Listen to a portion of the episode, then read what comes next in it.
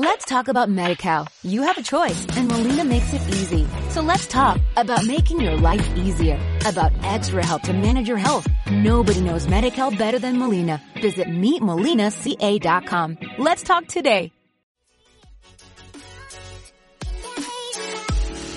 Reenfoca, hasta ver claramente. Bienvenidos a esta nueva serie que se llama Cultura Trascendente. Hoy vamos a estar hablando Isaías y yo sobre este tema para platicar un poquito de qué se trata y hacia dónde va esto. Hola, hola, pues como ya dijo Pau, se llama Cultura Trascendente y habíamos estado muy, muy expectantes y emocionados de, hablar acerca de esto. Esta serie eh, es especial, se, se va a basar toda en el libro de Nehemías. Y pues es uno de los libros que nos gustan, que nos encantan. Em, creo que también es uno de los libros que pocas veces se estudian como un modelo de, de admiración, ¿no? O sea, todos queremos ser como David, o por supuesto queremos ser como Jesús. Eh, otros quieren ser como, yo qué sé, Juan el Bautista o etcétera. Pero Nemías es un personaje muy peculiar eh, que hizo una obra que nos gusta llamarlo así, así es como, como es el, el, tema o el título de este podcast, de este primer episodio, perdón, de este primer episodio, que es edificar los muros que nadie ve. Esto es algo que, que nos gusta y que nos llama la atención porque creemos que Nehemías llegó en un momento de la historia en donde había muy poca esperanza, en donde el pueblo estaba esclavo, y él por noticias de sus hermanos, de sus amigos, comienza a ver un muro que no existía, un muro que nadie podía ver, pero él sí lo puede ver, él tiene esta visión y entonces empieza a hacer el canal o el medio por el que Dios restituye o restaura a toda una generación. Entonces, eh, cultura trascendente se trata de eso, de ser este medio o esta persona clave en la generación en donde Dios va a levantar algo que nadie está viendo y, la intención pues de este podcast tiene que ver con inspirar a muchos como nosotros hemos sido inspirados a través del libro de Nehemías para ir, no sé, desafiarte, ir un poquito más allá o, o, bueno, a ver cómo les cae, ¿no? En su corazón también. Para mí el libro de Nehemías, aparte de que me gusta mucho la historia y cómo se dan las cosas con Nehemías porque pues era un hombre que conocía el corazón de Dios y estaba en, en los asuntos de, de, Dios. Me gusta porque es un libro a la vez que puede ser bastante práctico. Si lo ves desde esta perspectiva de cultura cristiana, creo que te enseña mucho cómo poder empezar algo que pueda ser, como esta serie lo indica, algo trascendente. Muchas veces como cristianos pienso que hacemos cosas que pueden ser bendición, pero que no edifican porque a veces por nuestras buenas intenciones no nos damos cuenta exactamente de lo que es el propósito y la voluntad de Dios. Entonces muchas veces ahí nos confundimos en querer hacer el bien y muchas veces no es lo que Dios nos pide. Entonces ese conflicto se soluciona fácil al ver la historia de Nehemías, en cómo él sí estaba en los asuntos de Dios, sí conocía el corazón de Dios y estaba, vaya, no se había olvidado de lo que Dios había hablado a su pueblo, ¿no? O sea, él estaba esclavo en Babilonia, pero, pero recordaba que tenía su pueblo y quería recuperar eso que también Dios siempre tenía en su corazón, ¿no? Que era que su pueblo lo amara y lo adorara, etc.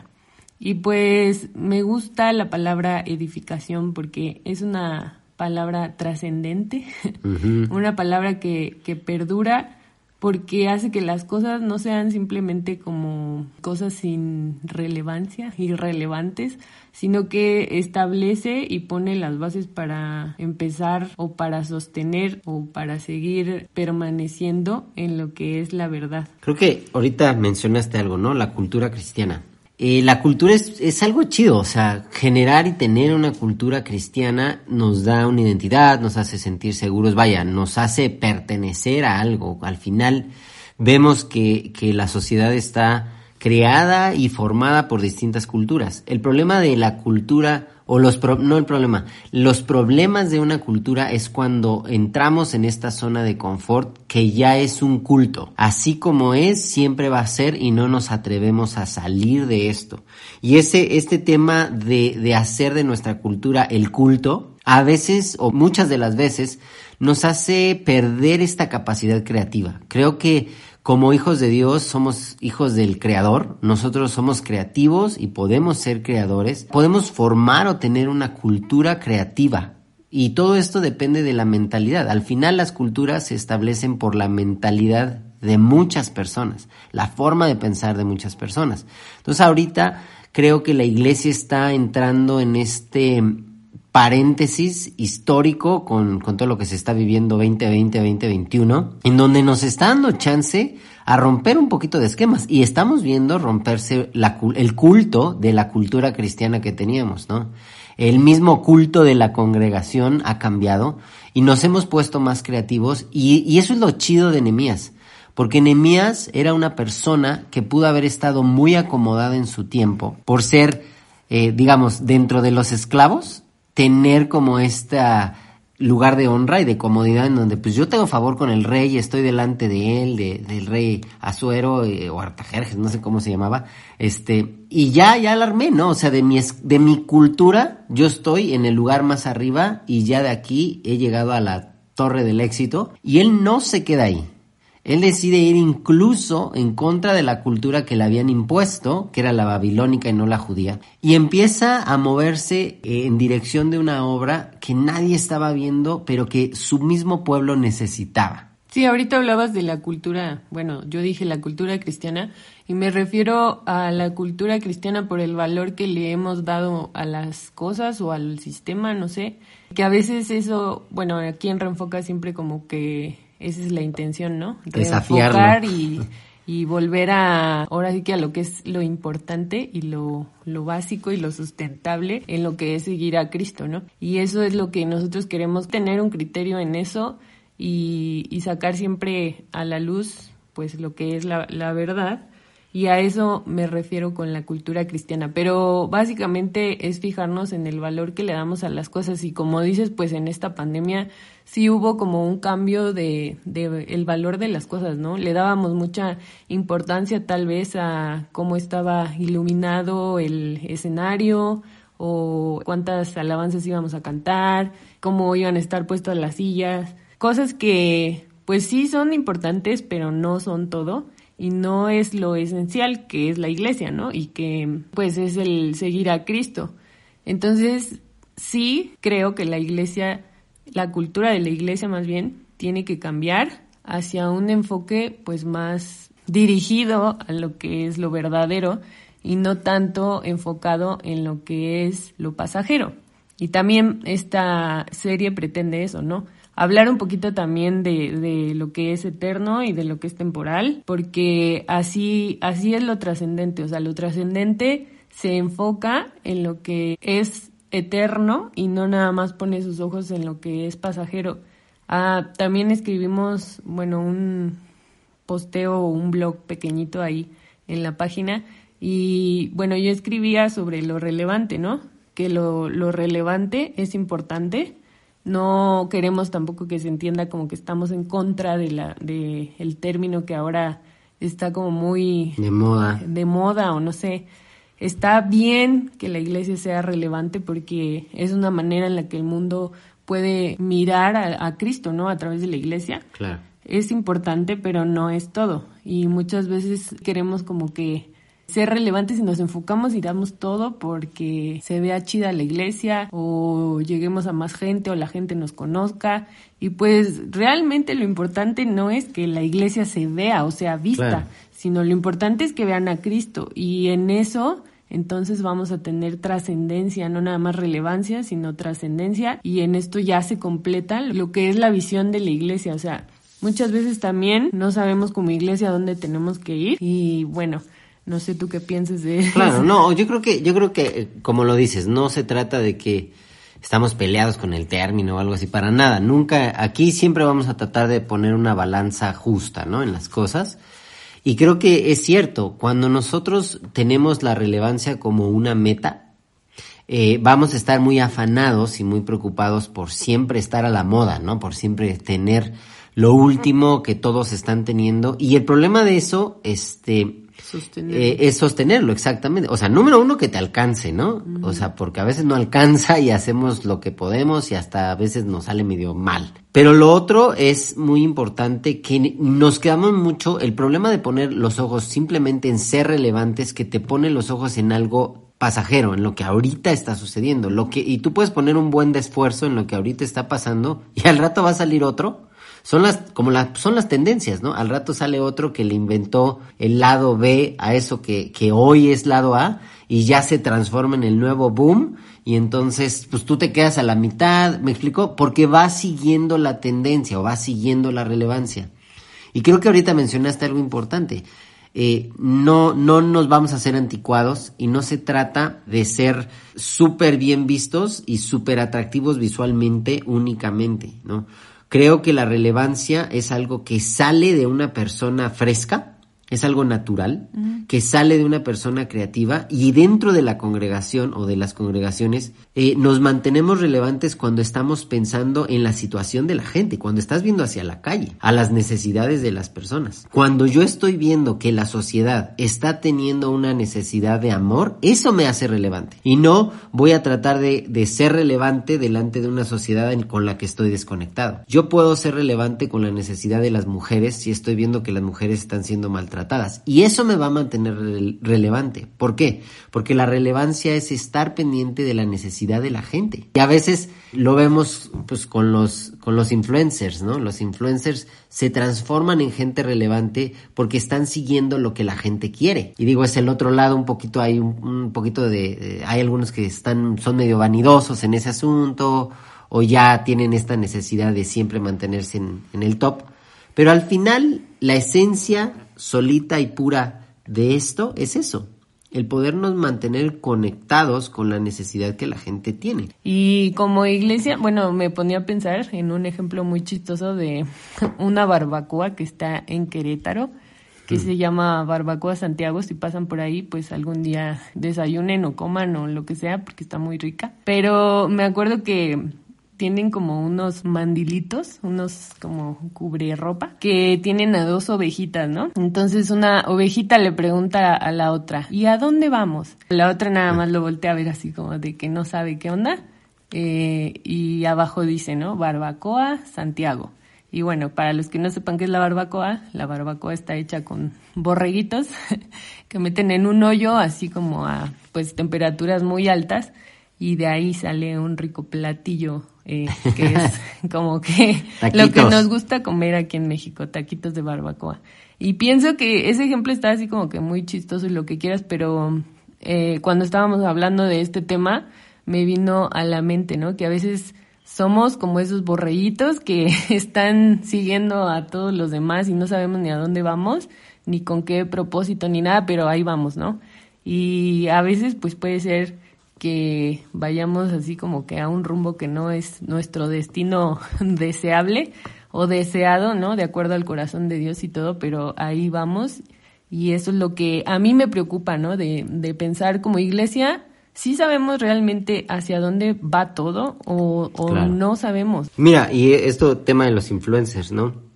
Al final, los influencers están, eh, algo que hacen que les da este boom es que te inspiran algo o sea, te inspiran algo. El problema es que tengamos una cultura en donde estemos siendo inspirados a ser como ellos. Y hasta nulifica la labor de un influencer en mostrarte un nuevo producto, en mostrarte una nueva forma de vida que te inspire a alcanzarlo y nada más quedarte a querer ser como el influencer. O sea, creo que la iglesia puede ser, la las congregaciones, los líderes cristianos pueden ser influencia que levante una generación que vuelva a soñar, porque ahorita ese es un tema muy tremendo que nos hemos encontrado. De hecho, cuando estábamos armando esto, nos encontramos con algunas personas que ya no sueñan, o sea, que, que les preguntas, ¿cuál es tu plan a cinco años? Y te dicen, no, no sé, este, no. Lo que sea la voluntad de Dios. Lo que sea, exacto, lo que sea. ¿Cuál es la voluntad de Dios en tu vida? ¿no? y que sí, ok, sí, lo que sea la voluntad de Dios, pero si yo sueño o no sueño, la voluntad de Dios de todos modos se va a cumplir. Entonces es una bonita forma de decir, no me quiero salir a un lugar de riesgo en donde me puedo atrever a soñar y que a lo mejor no se cumpla y que sí puedo experimentar frustración, pero que le voy a echar ganas, voy a salir adelante. O sea, esto lo vamos a tocar más adelante en la serie. Nemías estuvo, fue, es uno de los personajes en la Biblia que más fue atacado en ser desanimado, ¿no?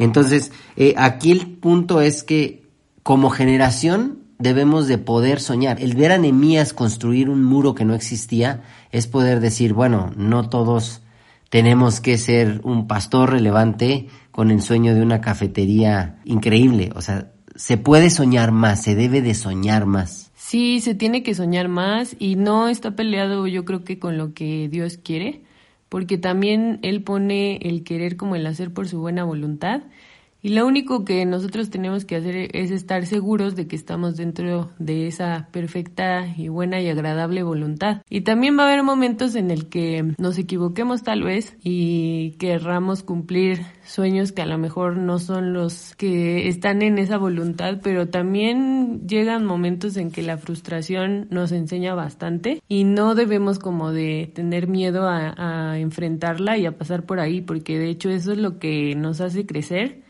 y lo que nos hace darle el valor a las cosas, ¿no? También necesitamos recalcular eso, ¿no? O sea, porque le damos el valor a las cosas por lo que entendemos o por lo que es ya la mentalidad de una cultura, pero necesitamos dar el valor por lo que Dios nos hace entender en nuestro corazón como una convicción. Al final la, la frustración es un buen maestro, o sea, la frustración es mejor vivir intentando llevar a cabo esto que te apasiona, que es un sueño para ti, y fallar y levantarte y aprender, y que eso es un proceso constante en la vida de cualquier persona, en cualquier área de nuestra vida, a no soñar nada, a no soñar nada y conformarte con una respuesta religiosa de decir, no, yo no sé qué va a ser de mí, que la gloria sea de Dios, y echarle todo a Dios como que pues yo nada más estoy aquí para pasar y, ser un siervo inútil. No culpo ni, ni señalo ni quiero que si alguien se encuentra en este punto se sienta como agredido, pero sí el hecho de decir, oye, este, se puede, o sea, Dios nos dio una capacidad creativa en donde dentro de esa capacidad creativa está el soñar, el imaginar, el, el idear, y que en eso estar abierto a que pueda haber cambios, ser flexible a que me puedo equivocar o seguramente me voy a equivocar, pero que me puedo levantar, o sea, puedo aprender de esto. Y Nemías constantemente tuvo ese, esa bronca, o sea, Nemías constantemente fue desanimado, fue amedrentado, fue amenazado y el tipo no se detuvo, aprendió y fue inteligente, fue resiliente con todas estas situaciones. Y a veces la relevancia cuando yo nada más me quiero ver de cierta forma, puedo experimentar más fácil la frustración. Puedo voltear a ver mi pasado, vivir de mi pasado, puedo frustrarme, no alcanzar lo que hoy estoy viendo, en lugar de estar constantemente animado por un sueño que estoy persiguiendo y que estoy queriendo alcanzar. Sí, bueno, hablabas de la cultura, ¿no? Y creo que como latinos también tenemos una cultura que muchas veces es achicarnos, ¿no? Y, y, con Dios creo que no debería de ser así, porque si Él, como hablábamos en los temas pasados, si Él ya restauró nuestra identidad y nuestra dignidad, pues entonces no tendríamos por qué hacernos así como que, ay, no, pues lo que sea que Dios quiera y etcétera, en esta actitud, me refiero a la actitud que es como humilde pero no lo es, sino más bien es como temerosa temerosa en el sentido de miedo, porque estaría bien que fuera temerosa en el temor de Dios de respeto y, honra. Pero, pero en este, en esto que digo de achicarnos, es como, no, pues lo que sea su voluntad, casi, casi, ¿no? Y comparamos. ajá, y comparamos y no, y nunca llegamos como a, realizarnos en, en esta identidad o a ponernos firmes en esta identidad que Dios nos ha dado a todos y a cada uno de nosotros y nunca llegamos a ejercerla tampoco. Por lo mismo, entonces, no sabemos ni siquiera a dónde vamos o a qué nos va a llevar esa identidad, ¿no? Y bueno, también pienso que nosotros somos un poquito medio apocalípticos en nuestra visión, porque pues creo que así debería de ser, ¿no? Digo, ese libro es, está en la Biblia con mucho propósito y también eh, como iglesia no hemos entendido qué rollo con ese libro y como que nos da cosa leerlo, ¿no? O sea, nos sentimos como, ay, que no sabemos ni por dónde empezar, ni que, ni si vamos a entender o no.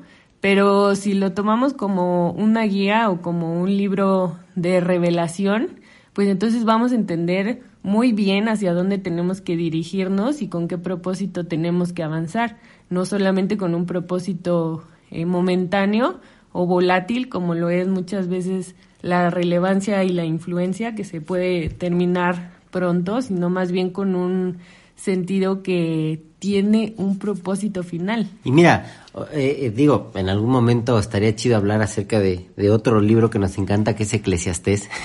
y en Eclesiastés nos dice algo bien tremendo, o sea, nos habla acerca de que eternidad ha sido puesto dentro de nuestra, de nuestra vida, ¿no? De nuestro corazón. Y aunque no logramos entender toda la obra de principio a fin, esa eternidad está ahí. Creo que algo que nos saca simplemente de estar estacionado en perseguir la relevancia es entender que lo más trascendente que tenemos ya está puesto en nosotros en Jesús. Entonces, eh, yo puedo soñar, yo puedo avanzar, yo puedo ir más allá de solamente lo que estoy viendo cuando conecto con esta parte de eternidad que hay en mí, que está dentro de mí. Y que obviamente esta eternidad, esta palabra, este destino que Dios, que Jesús ya tiene en nuestro corazón, o ya puso en nuestro corazón, eh, me va a llevar a ser que todo lo que yo haga pueda ser trascendente porque estoy viendo hacia adelante. Una de las películas que me gusta de Disney, que, que me relaciono con este tema, es la de la familia del futuro, ¿no? Y el personaje principal de la, de la película es camina hacia el futuro y dentro de su futuro ya estaban cumplidos un montón de sueños que él tenía. Ah, la frase. La frase, sí, o sea, dentro de la frase que él como que levanta todo un imperio idea, eh, magnífico, está contenido en muchos de sus sueños y de hecho la película se trata de, de su familia, que es su sueño principal, y de un montón de ideas locas que lo llevan al punto del éxito. Y esto está bien chido, o sea, nosotros ya tenemos un montón de, de peso eterno de parte de Jesús, que si caminamos sensibles y humildes, sobrios en Él, vamos a lograr alcanzar y vamos a poder seguir soñando. Y que esta misma trascendencia puede deshacer mucho de nuestro misticismo eclesiástico, ¿no? Que muchas veces es como que tenemos frases o, o maneras de pensar que debe ser la iglesia. Por ejemplo, tenemos esta frase de aquí y ahora, ¿no? Del reino aquí y ahora y parece como sopa maruchan, ¿no? Como decía Romeo en alguna en algún episodio de, del pasado de la serie pasada que decía que a veces también el evangelismo es así, ¿no? O sea, queremos que... Sopa decía sopa Bueno, ya hicimos aquí comercial de ambas sopas, pero nos referimos a eso que es que, que tiene que ser instantáneo y no es así, o sea, con Dios las cosas sí cuestan y hay un esfuerzo y la Biblia habla de que con lágrimas siembran, ¿no? Y, y, bueno, muchas veces hay frustración, etcétera, pero siempre eh, debes de esperar esos frutos que, que con lágrimas a veces sí se, se, siembran, pero se cosechan con alegría y con gozo porque sabes lo que te costó, porque sabes que no fue algo que se te ocurrió, ¿no? O sea,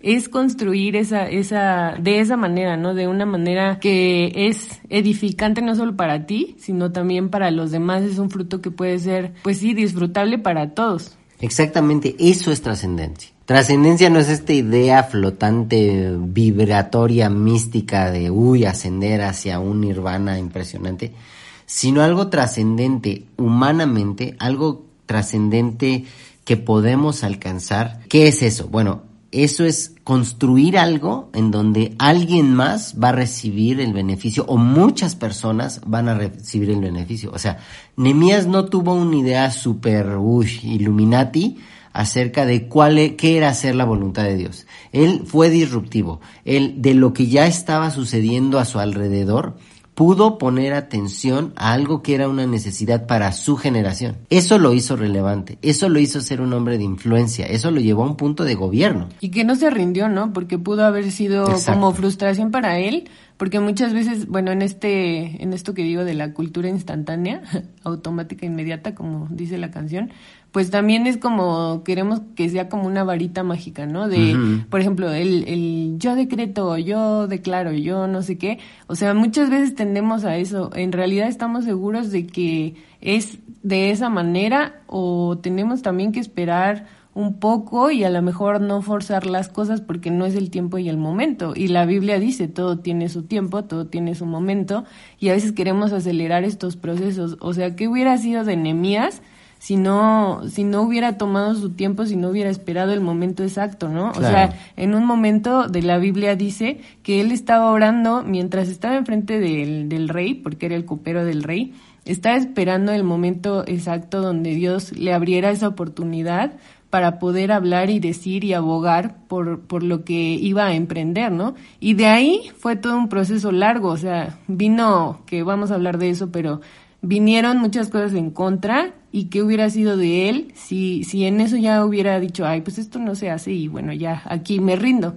Claro, creo que el secreto aquí es el proceso constante. Uno entender que, es, que algo trascendente es algo que siempre va a estar en proceso, siempre va a estar en prueba y error, siempre va a estar siendo probado, siempre, porque, porque así son las grandes eh, eh, eh, las cosas grandes que vemos de la Tierra, las empresas grandes. Es más, eh, yo pienso, algo trascendente de nuestra cultura mexicana es la cultura azteca, ¿no? O sea, o la maya. Ellos no levantaron las pirámides y todo su imperio en una cuestión de 10 años. Fueron generación tras generación, pero alguien lo inició. Alguien se le ocurrió decir, vamos a levantar una pirámide para estar cerca de nuestro Dios. ¿Me explicó? Entonces, iniciaron un proceso que tomó tiempo, que tomó inteligencia, que seguramente tomó prueba y error, y que para nosotros eso es algo que va a transformarnos a llevarnos en algún punto a sí lo vamos a disfrutar, es padre hacer, construir algo que empiezas desde cero, que le macheteas, pero que al final sabes que el resultado va a ser el beneficio de toda una generación. Y que yo me pongo a pensar, ¿no? En, en los personajes de la Biblia, bueno, muchísimos, o yo creo que la mayoría, o si no es que todos, entran en este aspecto en un proceso, ¿no? O sea, no fue como de la noche a la mañana ya hicieron algo trascendente, sino que entraron en, en este proceso de fe, en este proceso de constancia y también de, sí, de prueba, ¿no? De, sí, muchas cosas así pero, por ejemplo, yo puedo ver eh, la genealogía de, de Jesús, ¿no? Como hay personas que a lo mejor parece como que no estuvieran cumpliendo un gran, un gran propósito, ¿no? Una gran voluntad,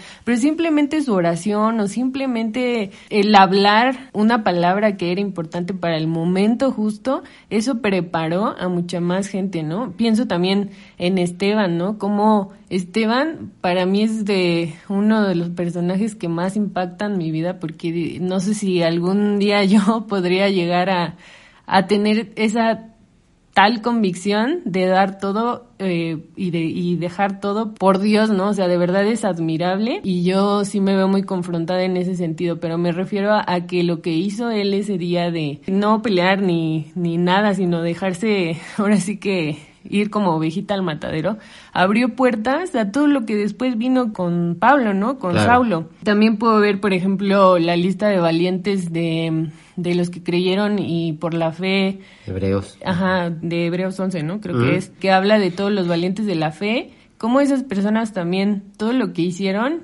que a lo mejor fue mucho, a lo mejor fue poco, de hecho ahí puedes ver como que un comparativo, como nosotros con ojos humanos podemos ver, ¿no? De que hay unos hicieron más y unos hicieron menos. Lo que hayan hecho, o sea, no importa, Dios los toma como con mucha importancia y mucha, a, lo mejor sí relevancia, pero también mucha trascendencia de lo que hicieron, de la decisión que tomaron. Y yo me pongo a pensar como cristianos, a lo mejor nada más vamos a tener que hacer algo que detone, algo que va a ser sumamente importante para otras personas. Y a veces como que lo hacemos muy difícil, ¿no? De no, yo tendría que estar haciendo esto y el otro y esto y acá. Y somos bien emprendedores y le estamos tirando a muchas cosas que a lo mejor simplificando sería más atinado, ¿no? Más certero. Eso, eso, simplificar. Me gusta esa palabra, me gusta porque siendo una persona que, que es muy activa y está siempre abriendo 20 puertas, te tengo a ti para para entender estas palabras, que, que simplificar nos hace enfocarnos y nos hace permanecer firmes y fieles en una labor. Al final, qué tremendo que una cultura trascendente es una cultura de sacrificio involucra mucho sacrificio, involucra mucha renuncia personal, involucra mucho reinicio de ideas, eh, derribar paradigmas que tú mismo has levantado Renunciar a todo lo pasado, ¿no? Y, y, a veces lo pasado es lo que te funcionó. Renunciar a lo que en algún momento te funcionó. Porque imagínate, si yo no renuncio a lo que una vez me funcionó, voy a vivir de la gloria pasada. O te quedas añorando, ¿no? Te quedas Exacto. A lo mejor vives pensando como que lo pasado fue lo único padre que me pasó en la vida y ya, ¿no? Hasta ahí llegué y ya se acabaron mis oportunidades. Y frustradísimo con que en mi presente no está pasando lo que antes pasó y, no estoy viviendo mi nueva temporada, no estoy viviendo el momento que hoy Jesús quiere que viva y que a lo mejor es un Nemías callado pero y un poco triste esperando el momento del favor del rey. Y que lo vuelva a repetir, ¿no? O sea, esos momentos de frustración yo creo que, bueno, pues en general creo que son momentos de impulso, o sea, son momentos decisivos en, en nuestra vida, ¿no? Con Dios es así, o sea, son momentos en, en, los que crees o no, te quita todo lo que, de donde te puedes agarrar y, y te deja solito con Él en un proceso que o le crees o no le crees. Y también hemos visto, ¿no? Como muchos ejemplos también puedes encontrar en la Biblia de gente que simplemente no creyó y, y pues ya, hasta ahí llega, ¿no? Y es como estos, este, ahora que fuimos a, a, el 10 de mayo fuimos a un restaurante muy nice y nos dieron un cheesecake deconstruido, ¿no? Deconstruido, sí. La, la frustración es el proceso de deconstrucción de tus paradigmas. Sí, porque tú lo quieres así como que súper bien bonito. O tienes una idea, ¿no? Claro, ya tienes una idea, de tu cheesecake. claro, tienes una idea y de repente te traen un cheesecake deconstruido en donde lo único, o sea, la deconstrucción es te van a poner los ingredientes básicos y esenciales y eso es la frustración muchas veces. O sea, deconstruye tu paradigma, tu idea de cómo deben de ser las cosas para que analices los ingredientes y digas, ah, ok, lo puedo volver a armar. O a lo mejor voy a armar una nueva receta, ¿no? Entonces creo que, creo que esta cultura trascendente tenemos que abrazar también esta cultura de sacrificio, esta cultura de lucha, o sea, el hecho de que Nehemías saliera del palacio del rey para llegar a Jerusalén implicaba un riesgo de su propia vida. O sea, él iba a salir con el riesgo de que alguien lo matara, le asaltara, le quitara, o que no funcionara su plan y el rey lo mandara a matar. Ajá, también cuando estábamos pensando sobre esta serie, nos vino a la idea la parte esta de la película del gladiador que seguramente ya todos vimos como 20 mil veces. Sí, claro. En donde pues es una batalla, ¿no? Van a, van a estar en una batalla y entonces él los anima con este diálogo, con esta frase que dice que lo que hagan en la tierra tiene eco en la eternidad, ¿no? Y wow, es como que la frase de la película porque como, como cristiana yo dije, sí, ¿no? Así El máximo. es mi inspiración, es mi versículo favorito. Ah, no, ¿verdad? Ese no es versículo como él. Antes me había equivocado de, de si era versículo, no. Bueno, no, no es versículo, no me hagan caso. Pero es esto, ¿no? Es como como que es verdad, o sea, lo que lo que hagas aquí no solamente se va a quedar aquí, sino va a trascender. Y en ese en es, con esos ojos tenemos que ver las cosas que emprendemos, todo lo que hacemos, todo lo que queremos, todo lo que queremos soñar o lo que lo que debemos soñar también es así. Claro, porque lo trascendente es una renovación constante de cómo veo las cosas y cómo las pienso así se regenera o así se transforma una cultura. ¿No? O sea, Jesús vino a transformar y a revolucionar, bueno, no sé si revolucionar es la mejor palabra, vino a reenfocar la cultura de su, de su tiempo y de su momento, porque les hizo mover el chícharo, o sea, les hizo que, que su mentalidad pensara correctamente y que sus ojos vieran el, el ejemplo correcto. Por eso el Nuevo Testamento habla tanto acerca de eso. Cambia tu forma de pensar y cambia lo que estás cómo estás viendo las cosas por ver lo que Jesús quiere que veas. Ay, sí, a mí por eso me encanta, me encanta seguir a Cristo porque es una forma muy confrontativa de vivir y no y, y es para valientes también, ¿no? O sea, creo que no debemos de acomodarnos en ningún sentido, sino tomar estos desafíos constantes con Dios, porque de eso se trata la vida cristiana, o sea, de tener en cuenta que no estás solo, que estás dependiente de alguien que todo lo puede y que en su poder eh, vas a, vas a capacitarte y vas a lograr eh, pues todo lo que, pues sí, todo lo que Dios te revele y te dicte, ¿no? Sí, creo que ya para ir cerrando un poco, eh, estamos anhelantes, o yo por lo menos a, manera de, de, forma personal, o bueno, los dos, anhelantes de ver una generación como Nemías, ¿no? Que estén viendo lo que nadie está viendo, que puedan levantar un lugar seguro, edificar un lugar seguro, en donde una generación pueda vivir apasionada y soñando y segura. Eso fue lo que hizo Nemías. Nemías no solamente levantó una barda, ¿no? No levantó un muro. Nemías construyó un lugar donde su pueblo podía volver a soñar. Un lugar seguro. Un lugar seguro, exacto. Una atmósfera segura, un, donde habitar confiados.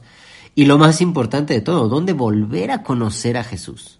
Porque era un pueblo que durante 70 años nadie les había leído la Biblia y lo primero que él hace al momento de terminar los muros fue hacerlos volver a Jesús.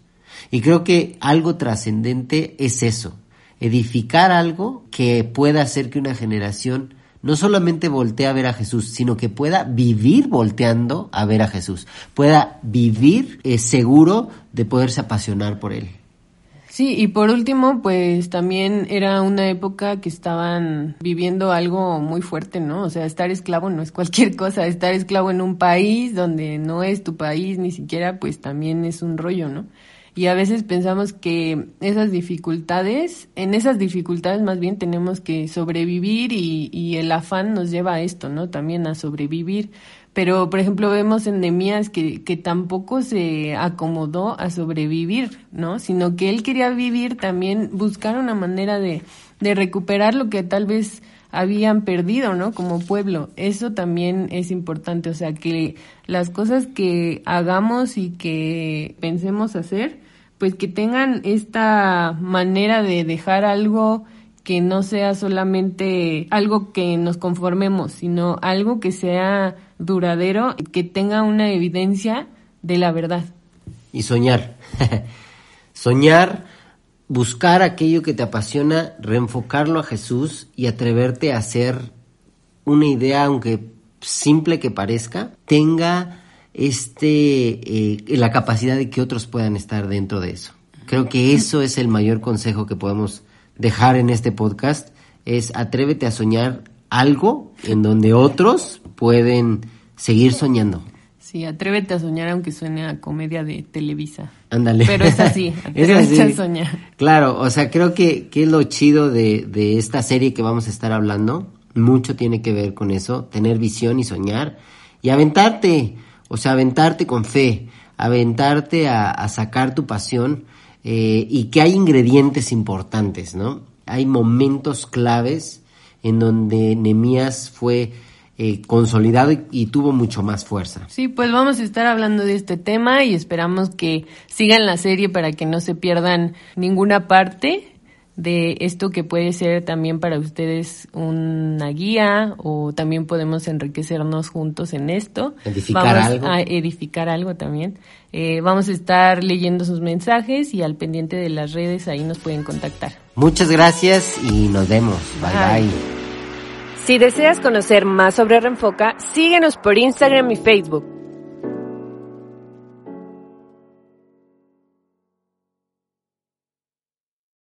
Let's talk about MediCal. You have a choice and Molina makes it easy. So let's talk about making your life easier, about extra help to manage your health. Nobody knows MediCal better than Molina. Visit meetmolinaca.com. Let's talk today.